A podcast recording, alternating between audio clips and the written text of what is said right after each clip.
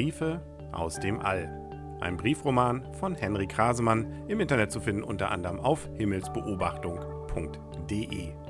Der zweite Brief, wo ich herkomme. Hallo, so, Freddy hat sich wieder beruhigt und es gab doch noch Abendessen aber es war eine ziemliche Arbeit. Ich habe ihm zwar gesagt, dass es mir leid tut und so weiter, doch das hat ihn nicht besser gestimmt. Er guckte weiterhin böse. Vielleicht habe ich in letzter Zeit einfach zu oft gesagt, dass es mir leid tut. Deshalb musste ich ihm versprechen, dass ich keine Briefe an die Erde schicke. So kann ich die Briefe jetzt nur noch abends schreiben, wenn Freddy sich abgeschaltet hat und er es nicht mitbekommt. Ja, echt blöd. Erst einmal will ich dir erzählen, wo ich herkomme. Dazu gehst du am besten mal raus und ich beschreibe es dir. Dabei sollte es aber dunkel draußen sein und es sollten sich möglichst wenig Wolken am Himmel befinden, damit du die Sterne sehen kannst. Das, was du da am Himmel siehst, sieht zwar aus wie ein wirres Muster von Punkten, doch ich kann dir berichten, dass es viel, viel mehr ist.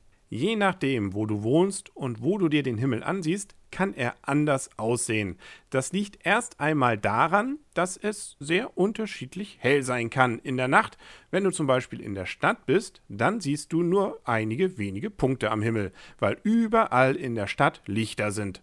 Da sind Straßenlaternen, Autoscheinwerfer, Ampeln, Häuser, Fenster und Fabriken. Alle können leuchten und deshalb wird es in der Stadt die ganz dunkel. Wenn du auf dem Land bist, dann ist es meist viel dunkler und damit kannst du viel mehr Sterne sehen. Allerdings müssen sich auch deine Augen erst an die Dunkelheit gewöhnen. Wenn du aus dem erleuchteten Haus rausgehst, dann siehst du auch erst sehr wenig.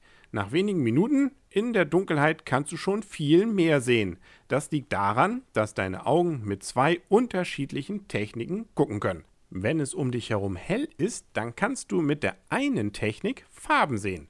Dafür haben Menschen die sogenannten Zapfen in den Augen. Wenn es dunkel wird, dann schalten die Augen um auf eine andere Technik, mit der du viel besser im Dunkeln gucken kannst. Das sind dann die sogenannten Stäbchen. Davon haben Menschen viel mehr und die sind auch viel lichtempfindlicher als die Zapfen.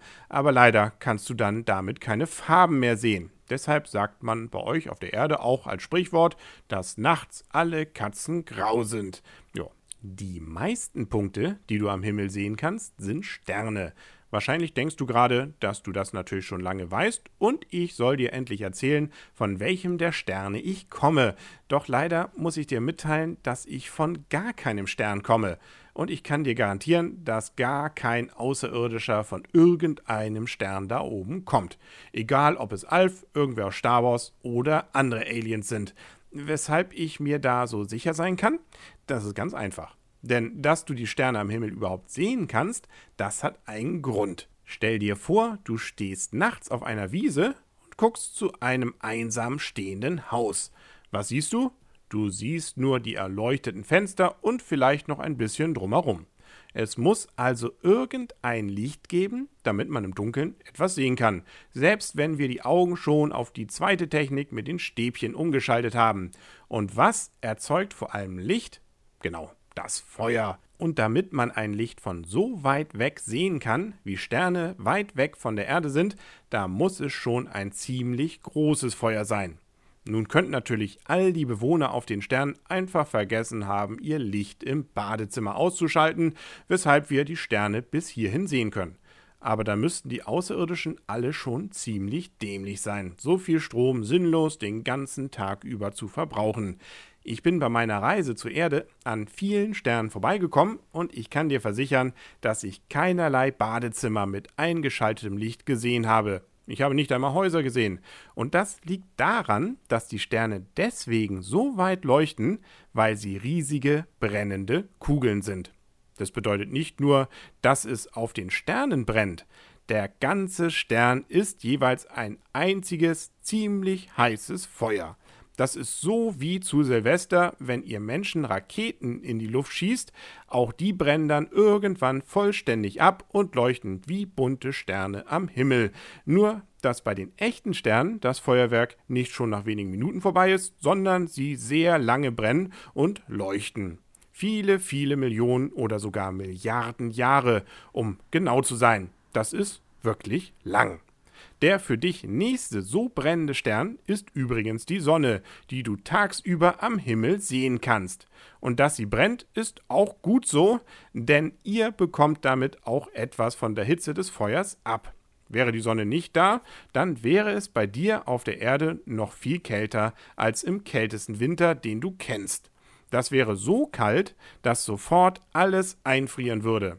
Das heißt, dass es selbst im kältesten Winter, den du kennst, eigentlich immer noch erstaunlich mollig warm ist. Zumindest aus Sicht eines Außerirdischen, der die Kälte des Weltraums kennt, wo der nächste brennende Stern sehr weit weg sein kann. Bei einem wirklich knackigen Winter auf der Erde hast du so um minus 15 Grad. Eiskalt, nicht wahr? Aber nun stell dir vor, es sind minus 270 Grad.